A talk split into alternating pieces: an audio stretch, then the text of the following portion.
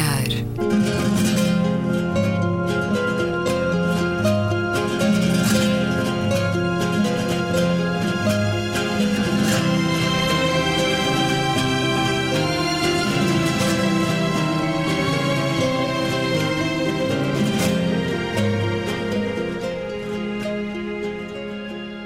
Bem-vindos a um certo olhar. É uma conversa na Antena 2 com Luísa Schmidt, Gabriela Canavilhas, António Araújo e Luís Caetano. Vamos aos vossos destaques da semana. Gabriela Canavilhas, olhar arregalado a quê nos últimos dias? Fiquei uh, satisfeita por uh, saber que o Ministério Público uh, deduziu acusação contra os filhos do antigo embaixador iraquiano em Portugal. Lembram-se da história da tentativa de homicídio, ou pelo menos o espancamento, em termos muito, muito dramáticos, daquele jovem Pontessor, que deu muito que falar claro. aqui uh, em 2016, em agosto. Uma questão que se tornou diplomática também. Exatamente. Ora, nós, uh, enfim, acompanhamos o assunto, até porque tinha esse recorte diplomático que era, de certa maneira, inusitado em Portugal, e deixamos de ouvir falar do assunto quando os, os gêmeos foram de regresso ao seu país e uh, tudo indicava que uh, o seguimento dessa história, uh, pelo menos judicial, iria dar-se no país de origem, tal como uh, fundamentava uh, a lei, uh, ao abrigo da qual eles regressaram ao país deles. no entanto, o, o, próprio procedimento dava também direito a que a acusação e o inquérito prosseguissem em Portugal. E nós, enfim, fomos à nossa vida e, e acontece tanta coisa no nosso país que nos distraímos de seguir essa história. E a verdade é que a história, paulatinamente, foi prosseguindo e teve o seu desfecho. O inquérito uh, terminou e foi deduzida a acusação.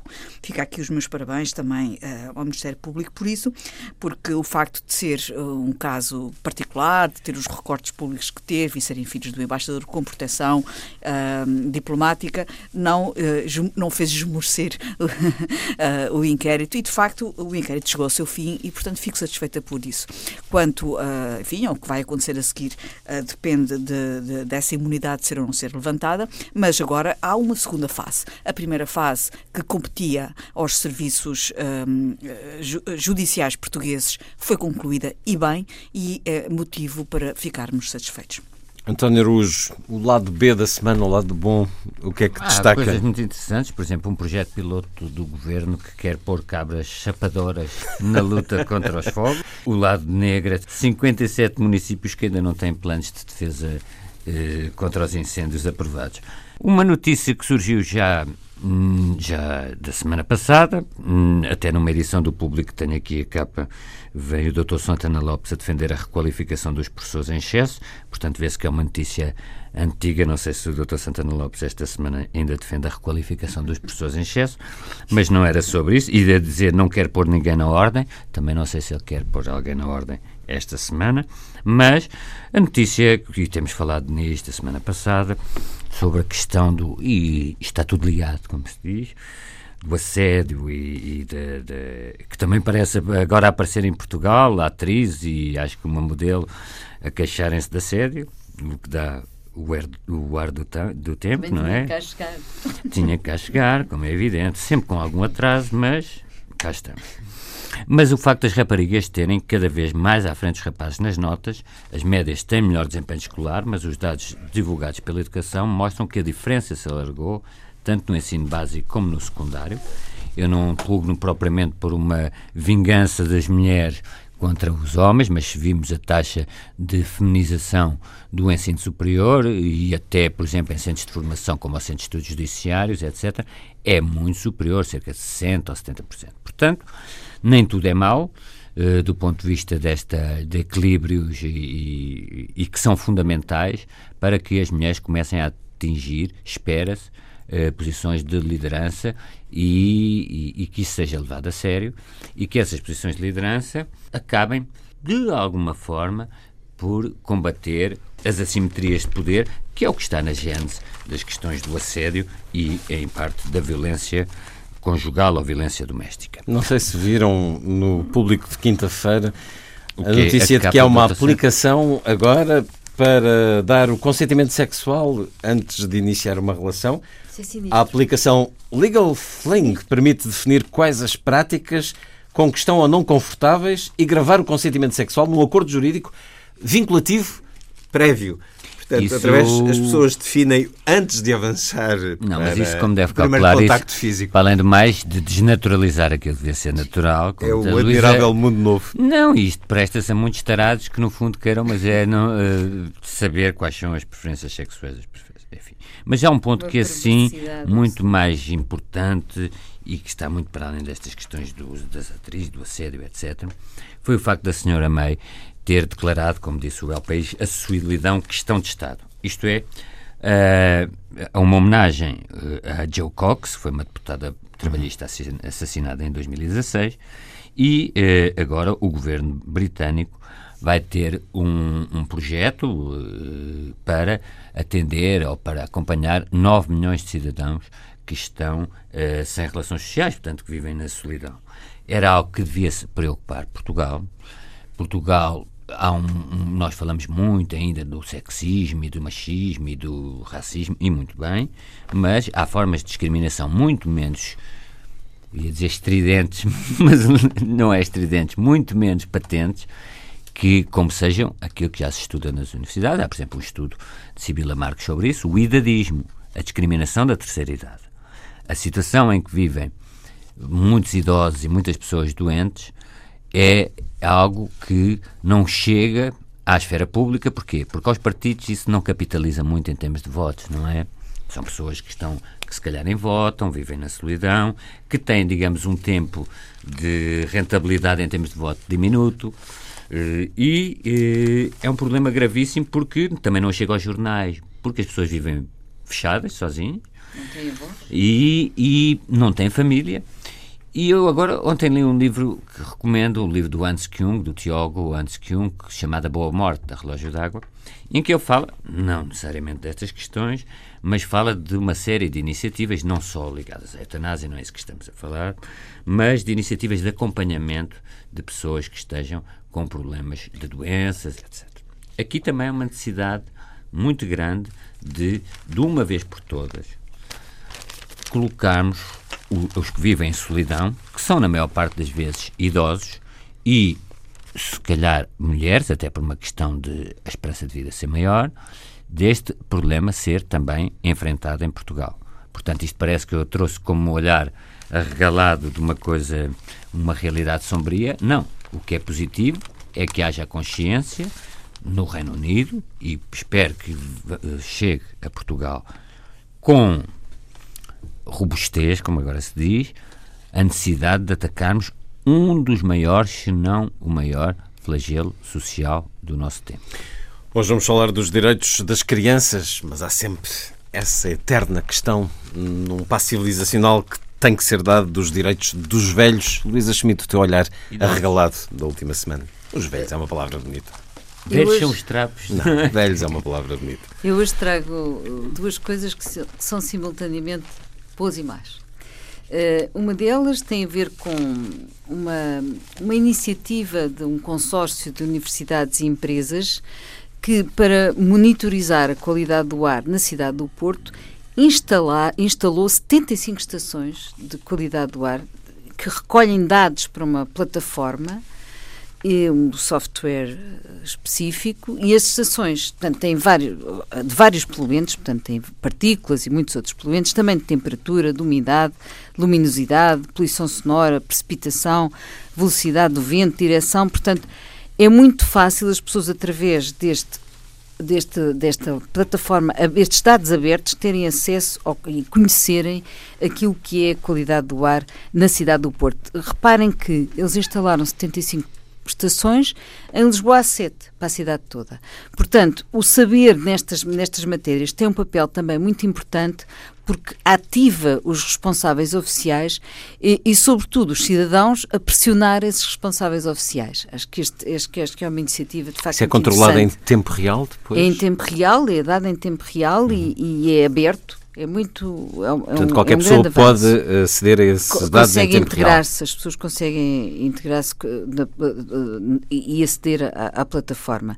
Ao mesmo tempo, não posso deixar de referir o agravamento inaceitável do ruído da cidade, na cidade provocado pelas motas, hum, dá a ideia que acabou a vigilância.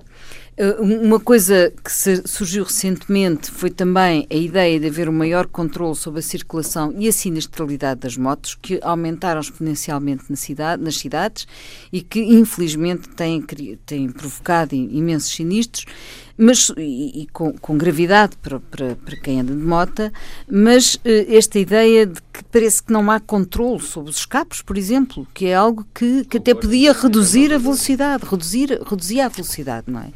E é muito importante que haja, que haja controle sobre este malefício para as, para as pessoas que vivem na cidade, que é o ruído provocado por estas motas. Isto era um dos pontos que eu queria, que eu queria salientar como uma coisa boa relativamente ao ar e outra coisa má relativamente às motas. Eh, o, outro, outro assunto que queria aqui destacar tem a ver com movimentos cívicos um, que é uma onda de fundo da sociedade portuguesa que se está a criar. Houve vários. Uh, há já movimentos contra os incêndios, houve contra a extração de petróleo na nossa costa, contra a central de Almeraz, portanto, movimentos de- há um movimento de solidariedade agora muito interessante para apoiar as pessoas sem meios que se veem expulsas das suas próprias casas, muitas vezes por não poderem pagar eh, aos bancos. É preciso haver aqui intermediação de negociação, porque muitas vezes as pessoas ficam desempregadas e depois perdem as casas. E há uma associação agora que se, que se chama Solidariedade, que é para apoiar justamente as pessoas que estão menos avisadas e que têm menos redes para, para se conseguirem resolver o problema sozinhos. E quero destacar muito especificamente um, um movimento que começou agora em Sintra, portanto, vai, esta semana, esta semana, um movimento hum, por Sintra, portanto, eh, que, que se chama Salvar Sintra, que é, como nós sabemos, eh, um, um local especial, portanto classificado, e este movimento está a reagir ao que parece ser o descontrole ru- ruinoso deste património da humanidade, classificado, não é? A todos os níveis, portanto, desde a parte do património natural, do parque, até às questões urbanas, aos abusos do turismo, à falta de mão das, das administrações, portanto, são várias, não é? As locais, as nacionais, as regionais, e eu recebi esse comunicado que, foi, que foi vai ser divulgado agora, eh, se não foi já, está para ser, e, e fiquei assustada. Eu não vou, com, não vou com, frequência, com muita frequência a Sintra, mas gosto imenso de Sintra e por isso preocupo-me. E, e o lado bom é o movimento, o lado mau é aquilo que eles denunciam neste comunicado Mas e há que tem a ver e com- situações eh, Sim, tem a ver. dramáticas Está, está, está muito bem em explicado. termos de natureza. de quê? Já vou dizer, está muito bem explicado a falta de planeamento e critério na gestão urbana, hum, com projetos com excessiva área de construção. Estamos a falar do Conselho, ser- não, não da Vila, não mas da do vila Conselho. propriamente dita, da vila, não é o Estamos a Conselho falar da Vila. Não estamos a falar do Conselho, do Conselho porque então E há muitos os projetos de construção na Vila. Construção, da área de construção, destruição das fachadas, descaracterização das fachadas. Portanto, estou a falar mesmo de- da vila e do Hum. património natural e cultural, não é? E, e urbano. A utilização de materiais sem qualidade e outros elementos dissonantes que estão a degradar a paisagem urbana e a colocar também maior pressão sobre, sobre o ecossistema. Hum, a mobilidade, portanto, acho que Sintra está cada vez mais imóvel no seu centro, portanto, há aqui graves pro- problemas a esse nível. A pressão do turismo, porque eh, está a ser massivo e, e quando começa a ser massivo, cria danos, alguns deles eh, difíceis de reparar. Eh, o trânsito caótico, como eu já referi, e mesmo eh, referem a descoordenação e a ausência de um plano de salvaguarda. Eh, Muitas dessas coisas aplicam-se a várias cidades do país, não é? Mas sim, sim, claro, mas oxalá surjam mais, se for o caso, não é? Muito Nos bem. sítios que estejam a ser, a ter neste momento o problema grave, como parece, ao que tudo indica, eh, deste, de- de- deste movimento, Sintra, em defesa de um sítio único, tudo indica que realmente Sintra se encontra neste momento muito pressionada e é um sítio especial no país. O seu sobrolho franzido passa também por uma questão urbanística, António? um edifício do século XIX em, em Grândola, na- a notícia é recentíssima. A Câmara de Grândola não vai ceder às pretensões de um grupo de cidadãos, mais uma vez os cidadãos a defenderem uh, o património, e pretende demolir a famosa, a famosa uh, em Grândola, Casa Barahona, que é a Biblioteca Municipal, um edifício de finais do século XIX. Não contente com isso, um novo projeto é um cubo de botão, como define este movimento de preserva Casa Barahona, rodeado, tem um pátio rodeado com muros de 10 metros de altura. É na zona do núcleo tradicional da vila, onde se pode construir até 6 metros e meio. Portanto, eu aqui é um bocadinho difícil, a notícia surgiu no público, convido as pessoas a verem, mas basta olhar para o que se pretende fazer no núcleo tradicional de Grândola, que é uma cidade, é uma, uma vila que anda para mais, tem toda a carga que nós conhecemos e, e, para além de ser muito bonita, não é? Aquilo que se pretende construir, aquilo que se pretende construir, eu já não estou a falar só daquilo que se irá demolir, mas aquilo que se pretende construir é um autêntico, e, e, mais uma vez, também é uma coisa que, que eu e a Luísa, acho eu, temos estado muito a falar sobre isto, é como é que a classe dos arquitetos se subordina ou permite todo este género de coisas. Confesso que a minha admiração por alguns arquitetos e pelo trabalho de alguns arquitetos corre a par com algum, hum, algum desprezo algum desprezo por aquilo que os arquitetos fazem, limitando-se a assinar aquilo que, que se pretende fazer. É, que, que, outras entidades pretendem fazer. E, e portanto, quando, se, quando se diz que os arquitetos devem assinar os projetos por causa de hum, garantir a qualidade estética, etc., eh, e eu concordo com isso de princípio, mas infelizmente os arquitetos mostraram não merecer ou têm mostrado não merecer o privilégio de serem eles a assinar a generalidade dos projetos. Houve agora até um, uma controvérsia interessante sobre um, um, prédio sobre o Vils. Eh, é interessante porque eh, muitas vezes defende-se a, a, intervenção, a intervenção artística. artística. e a espontaneidade, etc. E de um indivíduo que já não é assim tão espontâneo, que até é um indivíduo já muito dentro do sistema. Com com assinatura, ouvi-los, não vai propriamente fazer grafites e destruir aquilo tudo. Uh, até o arquiteto César Vieira, uh, eu também confesso, vi o, o, o, o edifício com, com, com, o desenho e sem o desenho. A e realmente a intervenção é controversa, mas, é, mas já li que, que, aquilo não é bem, não será bem assim o resultado final. Pois, não sei. De qualquer maneira, os prédios também questão... não são particularmente deslumbrantes. Eh, pois, isso aí. É uma os senhores arquitetos, eh, arquitetos normalmente eh, arvoram sem ser os árbitros do gosto, como se todas as outras pessoas, é também um tique que têm, como se as outras pessoas fossem pessoas sem, sem qualquer tipo de sofisticação estética ou cultural. Gostava só de uh, lembrar, uh, eu acompanho alguma das suas reticências relativamente a algumas opções estéticas que pululam aí pelos nossos municípios. Mas uh, devo aqui também apontar o dedo a quem autoriza Uh, este tipo de obras, porque as, a maior parte destas obras, estas uh, obras uh, que que entram no espaço público de uma maneira uh, disruptiva e que causam impacto, às vezes negativo, uh, são ou encomendas ou sempre claro. aprovadas pela, claro. pela, municipalidade, não é? E, portanto, os autarcas são responsáveis claro. pelas obras que Obviamente. são implantadas nos municípios.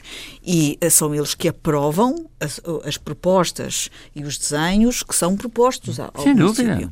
E, e portanto, estamos melhor sendo arquitetos do que sendo construtora a fazer mas um, atenção, um desenho. Mas atenção, o que eu quero dizer é que os arquitetos eles têm o poder de não rejeitar certo tipo de, claro. uh, de propostas. Esta que está aqui uh, e que foi aqui trazida pelo António uh, devia claramente ser negada pelo município. Portanto, hum. eu ponho aqui, eu ponto o dedo não ao arquiteto, mas ao município claro. que aprova uma obra daquelas.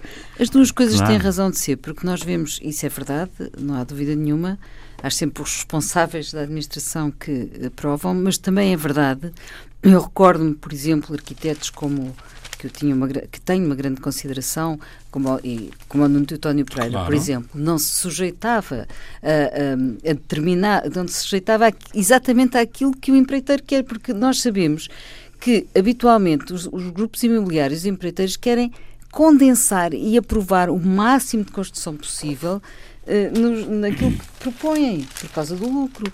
E um arquiteto pode e deve aí ter uma intervenção também. Como é que eu não, posso não, ter não respeito pode não, não por um- assinar de- de- porque, só porque Claro. o empreiteiro quer, não, não há, no fundo, não sobrepor o dinheiro à estética. Como questão é, que, esta. como é que eu posso respeitar um arquiteto como o Gonçalo Birne que assina um edifício que agora chama-se, que era o antigo Estoril Sol, que era, não sei se chama Estoril Residence ou o que é, Mas, que é um cubo de vidro que nós vemos da Baía de Cascais, Todos- que é um atentado sabemos de que à fala. paisagem de... Eu, eu, eu- É uma desculpa, agressão António, pública. Esse- Desculpa, esse, António. edifício é uma agressão pública. Desculpa, António. Eu acho o edifício lindíssimo. Ai, Não deve é estar ali. Ah, mas eu também acho. Não deve é estar ali. Portanto, Mas voltamos ao mesmo. Se o O edifício problema estivesse é. em Marte, era maravilhoso. Não, eh, eh, o edifício, a obra de arte, de arquitetura que foi eh, desenhada Mas o, pelo o arquiteto. arquiteto, desculpe, Gabriel, não o, está- o arquiteto vê as condições de implantação do Claro, terreno. isso é Não, fundamental, o não problema está é quem aprovou aquele não edifício para aquele local, o presidente da Câmara, que autorizou aquele edifício naquele local, errou, fez um atentado ao seu município. Claro. Portanto, o problema é do poder público e, E- político que autorizou aquele edifício Mas também do, também do arquiteto do arquiteto. prestigiado. que Causou se- uma mancha ao seu município.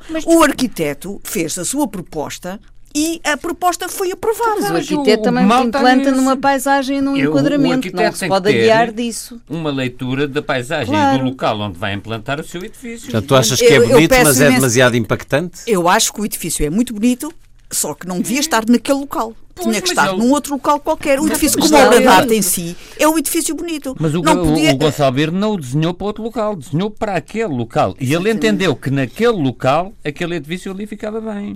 Meu caro amigo, Exatamente. E no A- fundo, a responsabilidade é de quem autorizou pública. aquele edifício a ser Oh, oh, implantado mas naquele estamos de acordo, Gabriel. O António estava a fazer uma avaliação estética, também Não, não, artística. não. Estamos eu de por acaso não acordo. estou. Eu acho que a responsabilidade também é de quem intervém no espaço público. O arquiteto não é um artista que cria- pinta um quadro que tu podes comprar ou não.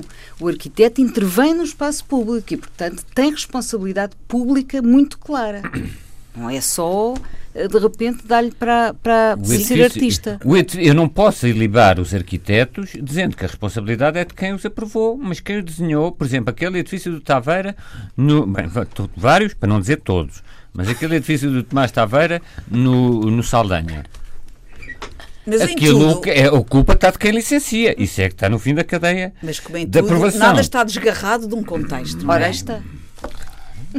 Quer o edifício tem que estar no seu contexto, quer a autorização para, para, para a implantação do edifício padece e carece e é imprescindível que tenha o aval político para a sua implantação. Portanto, as duas coisas são importantes. Seguimos, ainda tem um sobrolho franzido para assinalar, António. Sim, hoje estou com muito mau feitio. Comecei contra. Começo a falar dos arquit... de alguns arquitetos e. Sim, é, sim, porque há arquitetos excelentes. Claro, nós arquitetos sabemos, que não é? veem a inserção dos seus edifícios na paisagem e têm alguma humildade no diálogo, até com o construído ao lado, etc. Mas enfim. Eh, há bocado falou dos velhos e eu disse: não, não são velhos, são Ah, idosos, então, etc. o velho marinheiro, o Exatamente, velho. os velhos Meu querido, meu velho, meu amigo. Tudo grandes nomes da cultura brasileira que agora evocou, desde Jorge Amado a Roberto Carlos. Mas eh, sobre esta questão do policiamento da linguagem e do politicamente correto, eh, confesso que fiquei um bocadinho perplexo com o facto de ter eh, a Gallimard ir editar uns panfletos que são, e cito, e sem poupar as palavras, nazis, Antissemitas, antissemitas, o pior, repugnantes, etc. tudo, mas o facto é que são. Eu teria interesse em lê-los. Da mesma maneira que falámos do Mein Kampf há dois ou Tinha três anos, interesse quando começou a ser. E agora, há pressões e uma editora como a Gallimard não, não edita panfletos até para contextualizar e até para perceber até onde, onde ia o antissemitismo e a barbárie do próprio Céline, do autor do Viagem ao Fim da Noite. Sai mal a Gallimard. Eu acho que sai. caso. Eu acho que sai porque esta tirania do politicamente correto em França está a chegar a um ponto que a ministra da Cultura francesa, eh, o Ministério da Cultura francesa, determinou que a expressão nègre littéraire, que é no fundo o, nosso, o equivalente inglês a ghostwriter, nosso escritor fantasma, em Espanha também se utiliza negros literários, é proibida e deve-se utilizar a expressão Red Plume. Ora, isto é um bocadinho dizer negre littéraire ou negros literários. Em Espanha não, a Real Academia considerou que não era pejorativo.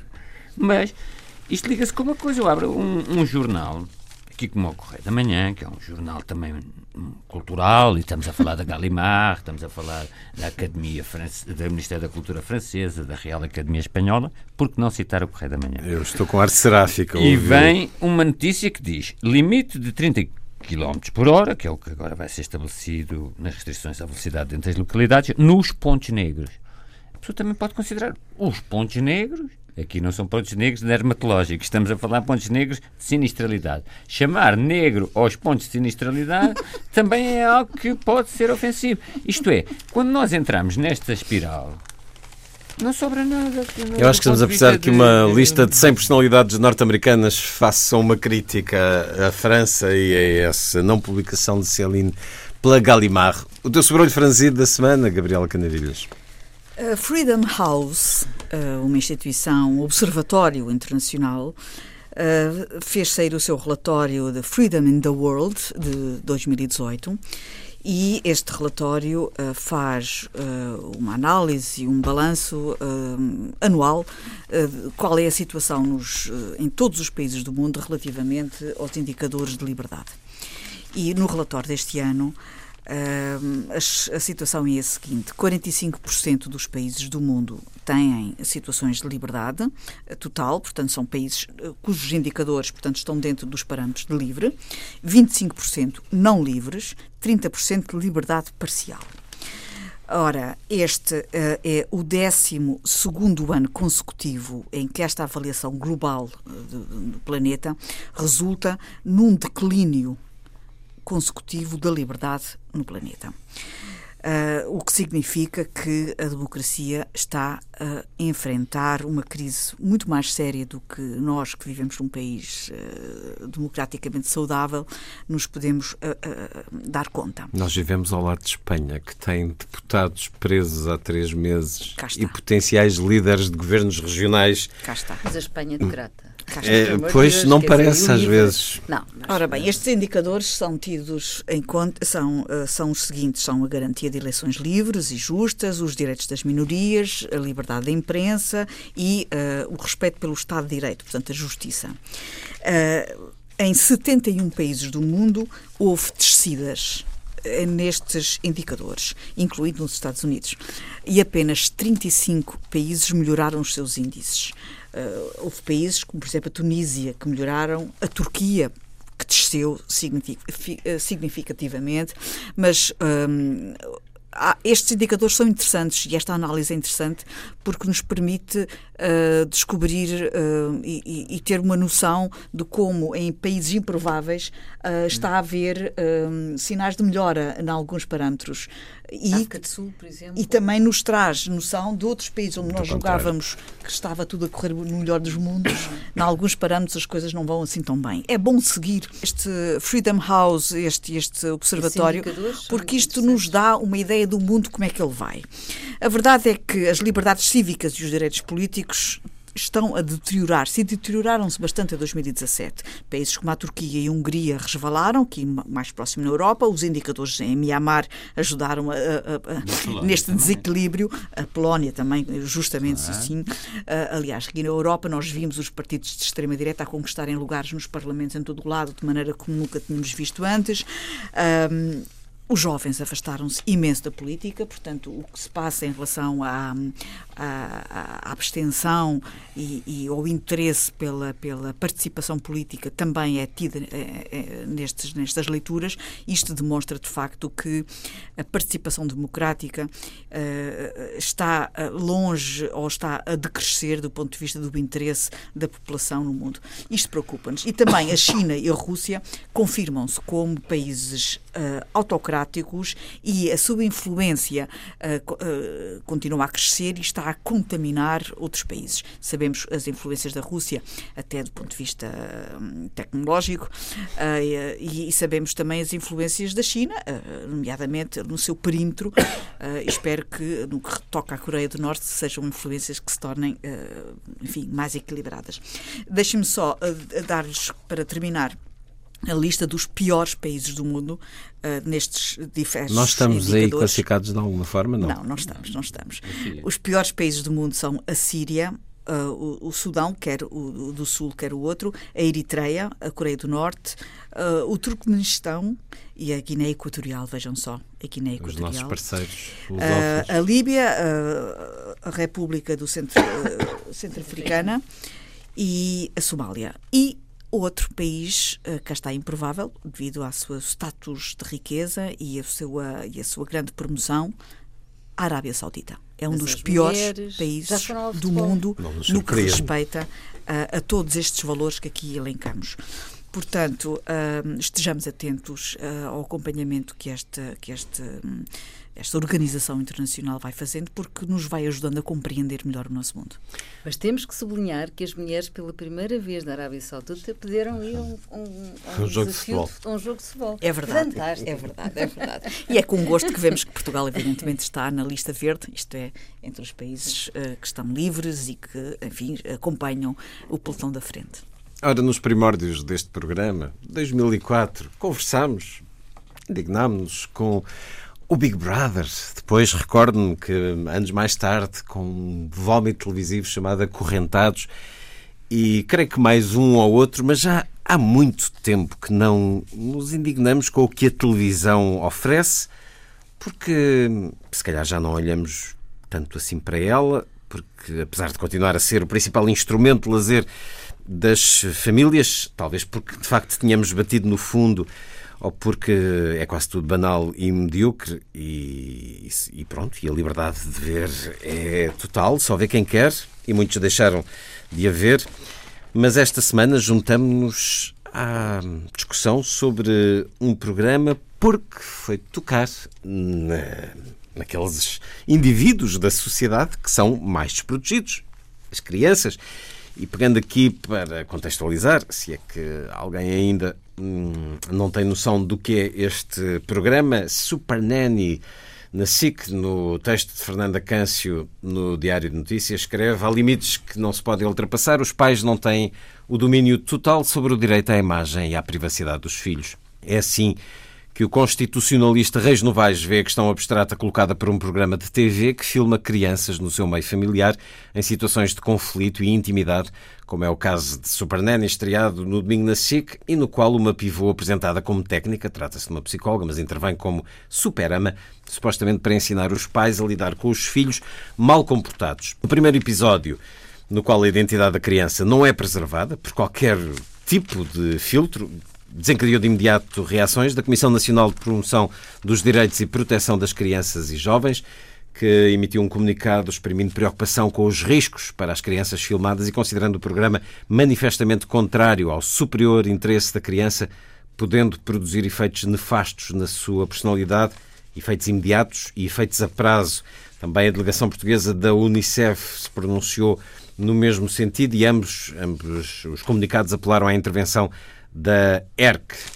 Depois há também declarações do presidente do Instituto de Apoio à Criança que defende a suspensão. Ideal seria a própria SIC fazê-lo, mas o canal defende-se através de Carla Martins, do Gabinete de Comunicação da SIC, que a exposição das crianças foi legalmente autorizada pelos pais, certifica que a legitimidade do programa, do seu ponto de vista, mantém-se. Não estamos a equacionar a retirada do programa do ar, diz a SIC, esclarecendo que a produção não terminou, estão ainda a decorrer filmagens. Admite que a estreia correu muito bem em termos de audiência para um domingo à noite. Foi muito bom, dizem da SIC. Foi mais de 1 milhão e 100 mil pessoas a assistir a este programa.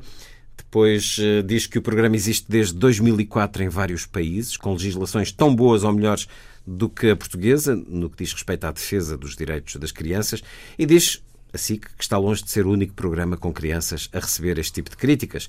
Há programas de talentos em que os meninos e as meninas têm de um sonho e são obrigados a lidar com a frustração em público e até aqueles como Masterchef em que manuseiam facas, diz a SIC. Bom, várias questões que eu gostava que abordássemos, mas para já António Araújo, no seu olhar, acha que isto tem cabimento hoje em dia? Não, isto é objeto, como é evidente, e, e é objeto a essa posição da SIC, mas o que eh, me preocupa perante um cenário destes é, por um lado, a inoperância dos poderes públicos, eh, que, quer dizer, a ordem dos psicólogos deu parecer negativo, um instituto de apoio à criança, não é assim, também deu uh, parecer negativo, o Constitucionalista Jorge Novaes, a Comissão um, Nacional de, um, um, Promoção dos Direitos e Proteção das Crianças. A Comissão dos Direitos e Proteções das Crianças. Mas assim que sente-se protegida não. juridicamente. Oh,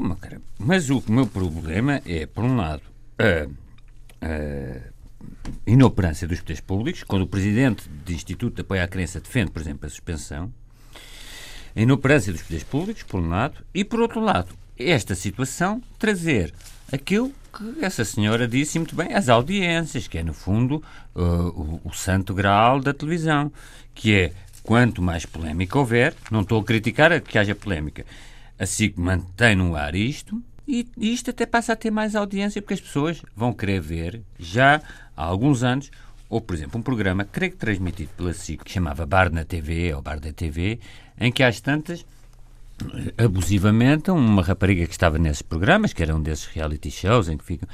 Uh, confrontaram sem que ela soubesse com a reação dos pais, ela a contar coisas íntimas, etc. E tinham os pais na plateia que foram convocados para a plateia não para ouvir isso e ficaram absolutamente uh, devastados. Mas devastar pessoas não é algo que as televisões uh, e, e destruir vidas de pessoas não é algo que as televisões se incomodem. É vergonhoso que uma televisão fundada, como a Luísa referiu, por Francisco Pinto Balsemão, uma pessoa que tem vários prémios internacionais de, e, uma, e uma trajetória biográfica notável de defesa da liberdade de expressão, não tenha feito, que eu saiba, ao mesmo tempo, poderia ter decidido manter, mas não com esses argumentos que essa senhora aí apresenta. Não tenha feito, por exemplo, um programa de debate aberto e, e, e equilibrado com, sobre o seu próprio programa. Isto é, por nove debates, por tudo e mais alguma coisa, como é que a SIC não arranja um painel equilibrado, um independente, que não seja tudo a dizer bem deste programa, também não é preciso ser tudo a dizer mal. Agora, eu até agora não vi ninguém dizer bem. Hum, portanto, se calhar seria difícil assim que arranjar pessoas para esse programa. Mas numa tradição que não é só de entretenimento, é também de informação e de formação dos cidadãos, assim que se quer manter este programa, teimosamente, deveria, no mínimo, fazer um debate sobre. Porque são as outras a fazer, dizem logo que é, que é contra, que é, que é concorrência e que eles próprios também têm telhados de vidro. A própria SIC devia ter esta capacidade, se quisermos, autorregulatória. Esta proposta de António parece-me muito ajuizada. Mas isso não impediria que, que assim que tenha decidido, e segundo li, é, uma, é um programa que está a ser preparado há muitos anos, pensado, com receio, porque... paulatinamente foram cuidando das questões mais jurídicas, parece-me, do que éticas, e mesmo que fizessem esse debate, o programa continuaria. Não, não fariam depender até a continuidade isso, do programa até com isso. isso. Bom, nós também sabemos que a SIC tem uh, alguns problemas também financeiros, também tem alguns problemas de audiência. A SIC também está a passar por uma a sua própria crise. Isso justifica. Uh, este, este programa pode vir a ser determinante também nesta fase para contribuir para aqui uma, uma vitalização das audiências. Mesmo com esta conotação negativa, Eu julgo que é, que é provável que tenha efeito nos é anunciantes precisamente esta conotação público. que vai trazer mais audiências. Ah. Eu só fui espreitar o programa, espreitar não vi o todo, andei para trás e fui à procura do programa por causa de, do que tenho visto na internet e nos jornais, porque eu não tinha dado por ele. Uh, e, portanto, tal como eu fiz, muitas outras pessoas fizeram-no também. E, portanto, uh, tenho a certeza que se houve um milhão de pessoas a ver o domingo passado, vai haver dois milhões a ver no próximo domingo. Talvez sim, talvez não. Uh, e, e, portanto, são acontecimentos como estes. Eu lembro-me também quando o Big Brother começou, criou um grande, uma grande comissão pública e também se falou imenso dele e uh, houve também reflexões até bastante académicas e tudo sobre ele e isso não impediu que cada vez mais pessoas o vissem e que ele se mantivesse no ar. Bom, o que eu queria dizer agora sobre o programa propriamente dito é que tudo isto isto que tem sido dito não invalida que uh, os direitos das crianças são direitos gerais, reconhecidos a qualquer pessoa e específicos e, e aos quais se acrescentam aqueles que são específicos da sua condição de criança.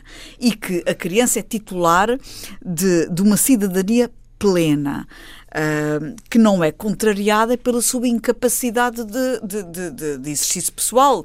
isto é, o facto de ela ser, uh, ter tutores não invalida que ela seja titular de uma cidadania plena. O que é que quer dizer com isto? Que os seus tutores não lhe podem retirar a sua cidadania plena. E, portanto, os seus tutores não lhe podem retirar o direito à sua privacidade e à sua dignidade.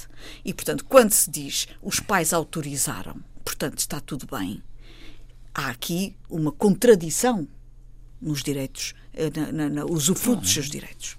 E o, o, mal deste programa é isto, é uh, porque se, daquilo que eu vi, a senhora, a psicóloga, uh, uh, até é a pessoa que menos me incomoda no programa. Ela até dá conselhos interessantes e justos. O problema é a criança estar a ser filmada. O problema é eu estar a assistir ali às birras e às malcriações e, e às vulnerabilidades de um ser humano que tem sete anos e que está a se a expor está de uma um maneira de uma maneira muito má e que vai ficar marcada para o resto da vida, para o resto da vida, vai ser conhecida como a menina birrenta e malcriada da SIC. Ela não se vai livrar desta marca para o resto da vida dela. E isto é um estigma que a vai perseguir. E não há direito dos pais a, lançarem assim por uma vida estigmatizada para o resto da vida. E também não há direito social que impeça isto? Pois tem que haver, tem que haver. Agora, de facto, Jurídico. os pais não são donos dos filhos, caramba. Os pais não são donos dos filhos, tal como se dizia que os, maridos não eram donos das mulheres. Uhum. Os pais não são donos dos filhos. E a humilhação de uma criança em horário nobre tem que ter limites, tem que haver quem evite que isto possa então, acontecer. Então, porque é que o Ministério Público não proibiu já o programa?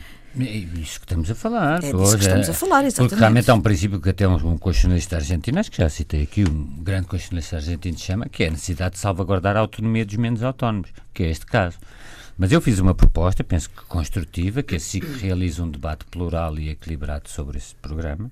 Faço outra proposta que pode parecer provocatória, mas, mas que é feita com boa fé e lisura. Se isto não tem qualquer efeito nas crianças, e se isto é tudo legal, então proponho que um programa seja com os netos do fundador da SIC, outro programa seja com os filhos da senhora porta-voz da SIC, Carla Q. Martins escreveu. Carla Martins, tiver filhos nesta idade, e que, portanto, há alguns programas com filhos de diretores e responsáveis por estes programas. Porque há aqui outra questão que normalmente nós eludimos.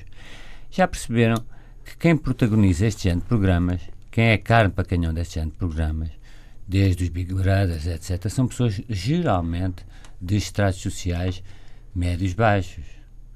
E está também aqui um pérfido padrão de seletividade social e de busca de estrelato e de queimar etapas no caminho ao estrelato e ser conhecido por aqueles coitados Zé Marias, aqueles que, que, depois davam, outros que eram menos coitados davam pontapés de karatê no, nas pessoas, mas há também uh, um mundo que não é o mundo da Quinta da Marinha. Luísa, teu olhar. Bem, eu, eu acho que há aqui que separar três coisas. Uma é o problema das crianças insuportáveis, que é grave e que cria problemas às próprias crianças e aos pais, porque esses pais sentem uma enorme culpabilidade por não conseguirem ser bons educadores. E, portanto, este é um problema grave que eh, deve ser tratado pela sociedade e também pelos mídias. Já lá vamos. Isto é um problema que existe. Uh, seja em que classe for. É claro que das classes mais, menos convencionais e mais, mais menos preparadas uh, pode-se colocar de uma maneira mais evidenciada. Mas isto existe. A segunda coisa é como é que se aborda este problema em televisão sem ser de uma forma reales e sem criar um problema maior às crianças do que aquele que tentava resolver. Uh, ou seja, sem infringir, sem infringir problemas éticos, como já aqui foi dito, as crianças não podem ser tomadas como ratinhos de laboratório, não é? Ou como um programa do National Geographic, não é? A criança não pode ser um programa sobre as crianças selvagens, não é? A vida selvagem das crianças. Uh, portanto, há aqui questões éticas básicas de direito a, a proteger o, o, anonimato, a privacidade. Acho isso é uma questão central. Uh, a Convenção dos Direitos da Criança é muito clara nisso. Uh, diz que a criança, mesmo que tenha que tem, que mesmo que ela tenha consentido, não é? Porque com certeza a criança também é, é, pode ser uh, indagada, não é só os pais, mesmo que ela tenha dito e consentido que quer participar para, até para, para, se mostrar na escola, aí pode haver, pode haver essa, essa vontade até da criança. É impensável fazer isso, porque vai contra essa convenção.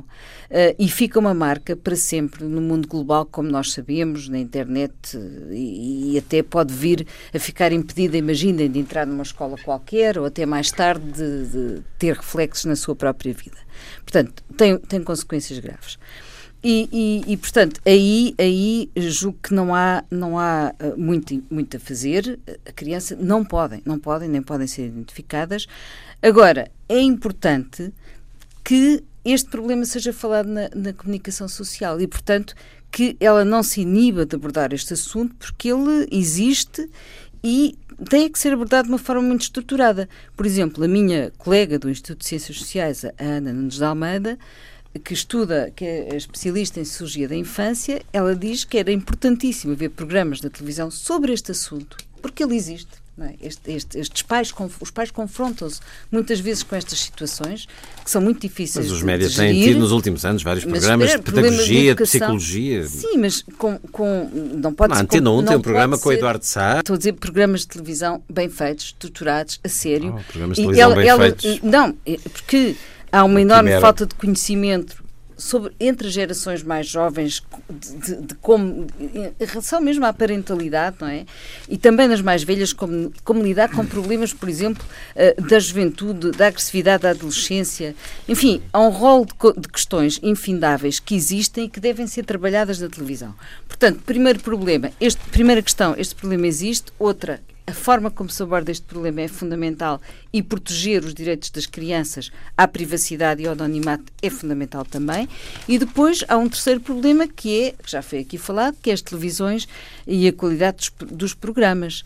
E aí hum, a televisão nós sabemos que é um, um entretenimento precioso há pouco falava para este país, há pouco falávamos dos, dos velhos ou dos idosos uh, uh, sozinhos, não é? Neste, neste, no, no, em Portugal e a televisão, como nós sabemos, é um, é um entretenimento e uma companhia e mesmo aqueles programas do, da tarde do Fungagá uh, são de facto muito importantes para as pessoas. Nós não podemos pôr-nos numa, numa posição de superioridade porque aquilo não tem interesse para nós e não pensar que as pessoas, um país que vota os velhos à solidão como acontece em Portugal, a televisão vem animá-los. O que é que queres dizer com programas de fungagá? O fungagá, vem, vem o fungagá, depois vem a banda, depois vem não sei o quê, depois vem os bolos, depois vem as coisas. Claro, Quer dizer, aqueles claro, programas claro, da tarde que são de entretenimento nós não vemos, até porque estamos a trabalhar e muitas vezes algumas elites intelectuais consideram que aquilo é uma coisa uh, perfeitamente. Essa agora era secundária. outra discussão longa. Não, mas, é, mas é, verdade que são programas muito importantes Sendo para acompanhar as pessoas num país há sempre como o formas nosso. de melhorar o nível dos não, programas É isso que eu ia fungagá. dizer. Portanto, televisão é é, um,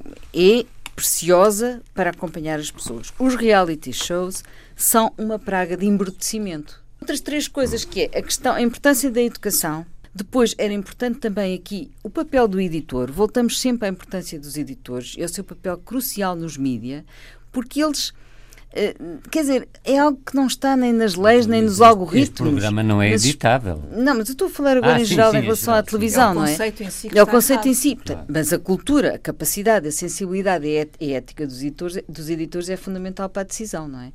E, portanto, a, revalorização do papel do é, editor é importante. Exato. E depois, uh, uh, e depois a outra coisa é nós lutarmos para que a televisão cada vez transmita melhor programação, melhor com nível de qualidade mais elevado, porque se, se lhes for dado outras coisas, as pessoas também veem com agrado. O que diz a socióloga, uma sociedade em que um milhão e cem mil pessoas espreita pelo buraco da fechadura para ver uma criança na sua intimidade a vestir o pijama, a sair do banho, a, a chorar, a berrar. E, o que, o que, o, o que é fenómeno da curiosidade é algo que uh, ultrapassa uh, a racionalidade. Repara uma coisa, eu também não compreendo, cada vez que há, um, que há um acidente na estrada, toda a gente vai ver o desastre. É o mesmo, é o mesmo tipo de, de sintoma, por isso é que tu dizes que se calhar na próxima vez já não vão ver. Mas há esta, uh, o buraco da fechadura, o acidente tremendo na estrada, eu fico sempre espantada. Como é que já ali não sei quantos carros que param para ir ver? A mesma coisa acontece com isso.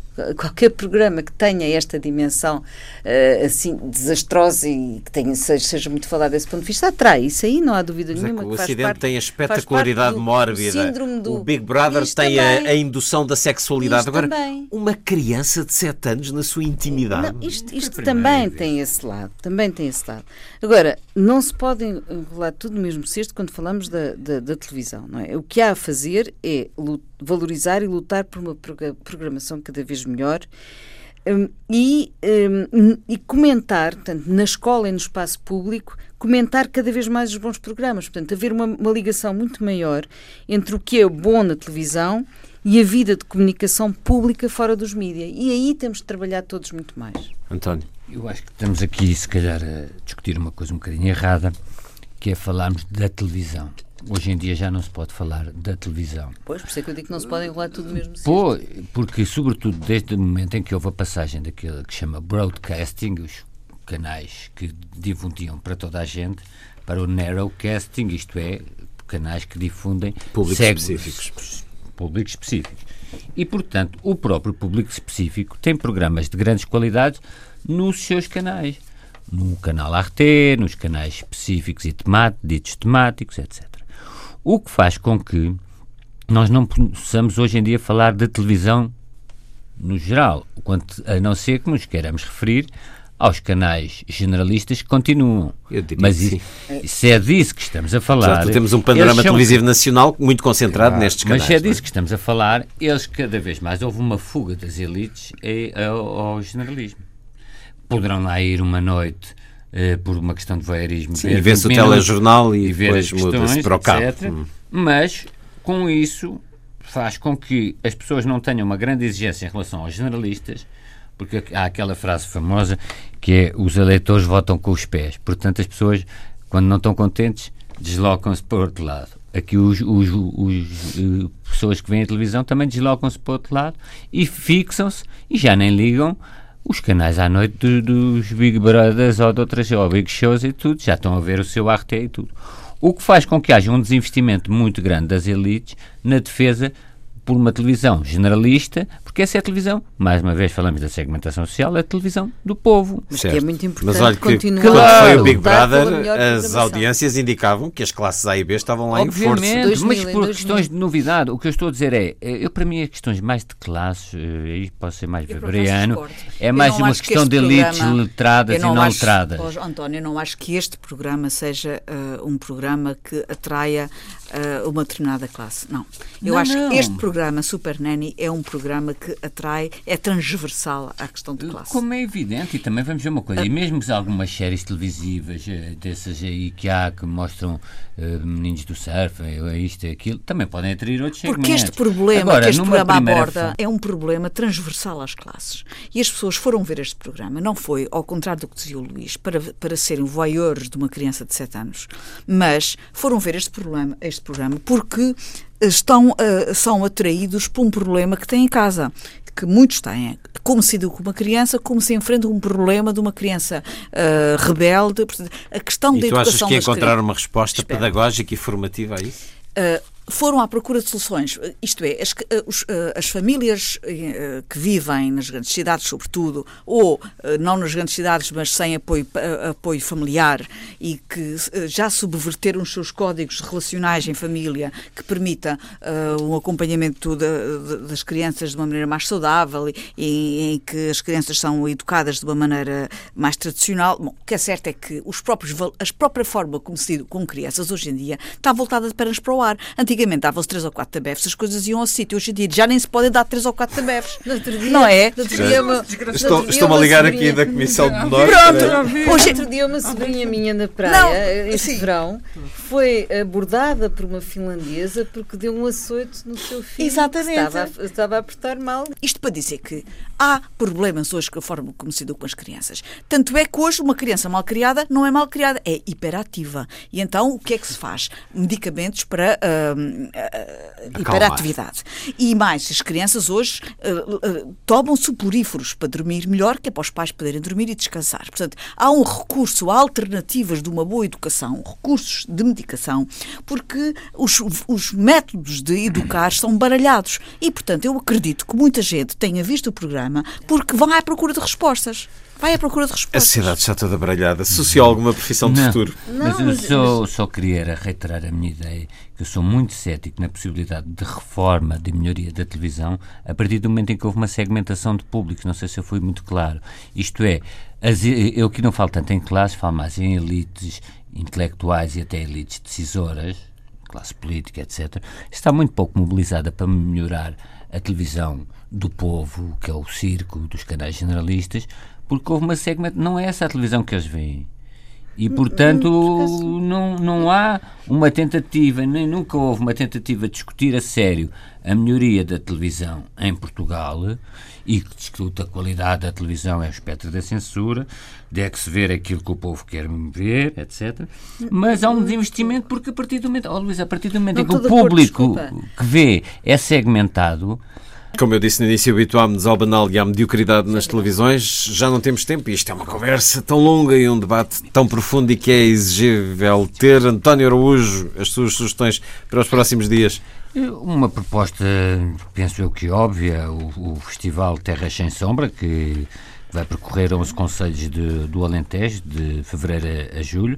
Não sei se a Gabriela também iria falar desse festival, mas eu Mas acho falámos que... dele o ano passado? Sim, exatamente, mas, eh, e por isso estava com algum problema de estar aqui a roubar uma sugestão a uma colega de programa. Eu não vou sequer referir o, o programa, Sim, porque ele é tão vasto e, e está disponível no, nome, do- no Na site do internet. festival. Gabriela Canavilhas, as suas sugestões para o que aí vem. O Teatro Rivoli está a comemorar o seu 86º aniversário.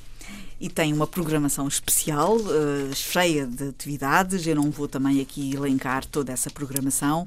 Eu eh, chamo a atenção para todos que vivem no Porto e vivem na zona do Porto para estarem atentos à programação especial de aniversário do Teatro Rivoli. Tem eh, um diretor artístico excelente, o Tiago Guedes tem eh, abordagens inovadoras, o Teatro Rivoli está devolvido ao público, está devolvido às grandes, às grandes apostas eh, distin- eh, com, com distinção eh, e eu gostava muito que comemorassem também o aniversário com o seu Teatro do Porto. Terras Sem Sombra e Teatro Rivoli e tu, Luísa Schmidt. Cinema. Uh, fui ver e recomendo A Hora Mais Negra. Nós hoje falámos de mais negro, politicamente Winston correto. Churchill. Ah, Vincent já Churchill. foste ver, gostaste? Fui ver, é muito bom. É um filme sobre o mês decisivo que levou Winston Churchill a mudar o curso da história com a sua lucidez, eh, clarividência, inteligência e mau feitio. Eh, E, portanto, acho que é um filme que toda a gente devia ver para perceber aquela, aquele momento, aquela tensão e realmente como o curso da história mudou devido àquela decisão, às decisões que aquele homem tomou eh, com muita convicção e também eh, com, muito, de- com muita força e com muita visão. Uma coisa eh, que hoje era necessário eh, que alguns políticos tivessem. E todos lhe somos devedores. Foi um certo olhar com Gabriela Canavilhas, Luísa Schmidt, António Araújo e Luís Caetano. Assim os desejos de uma excelente semana.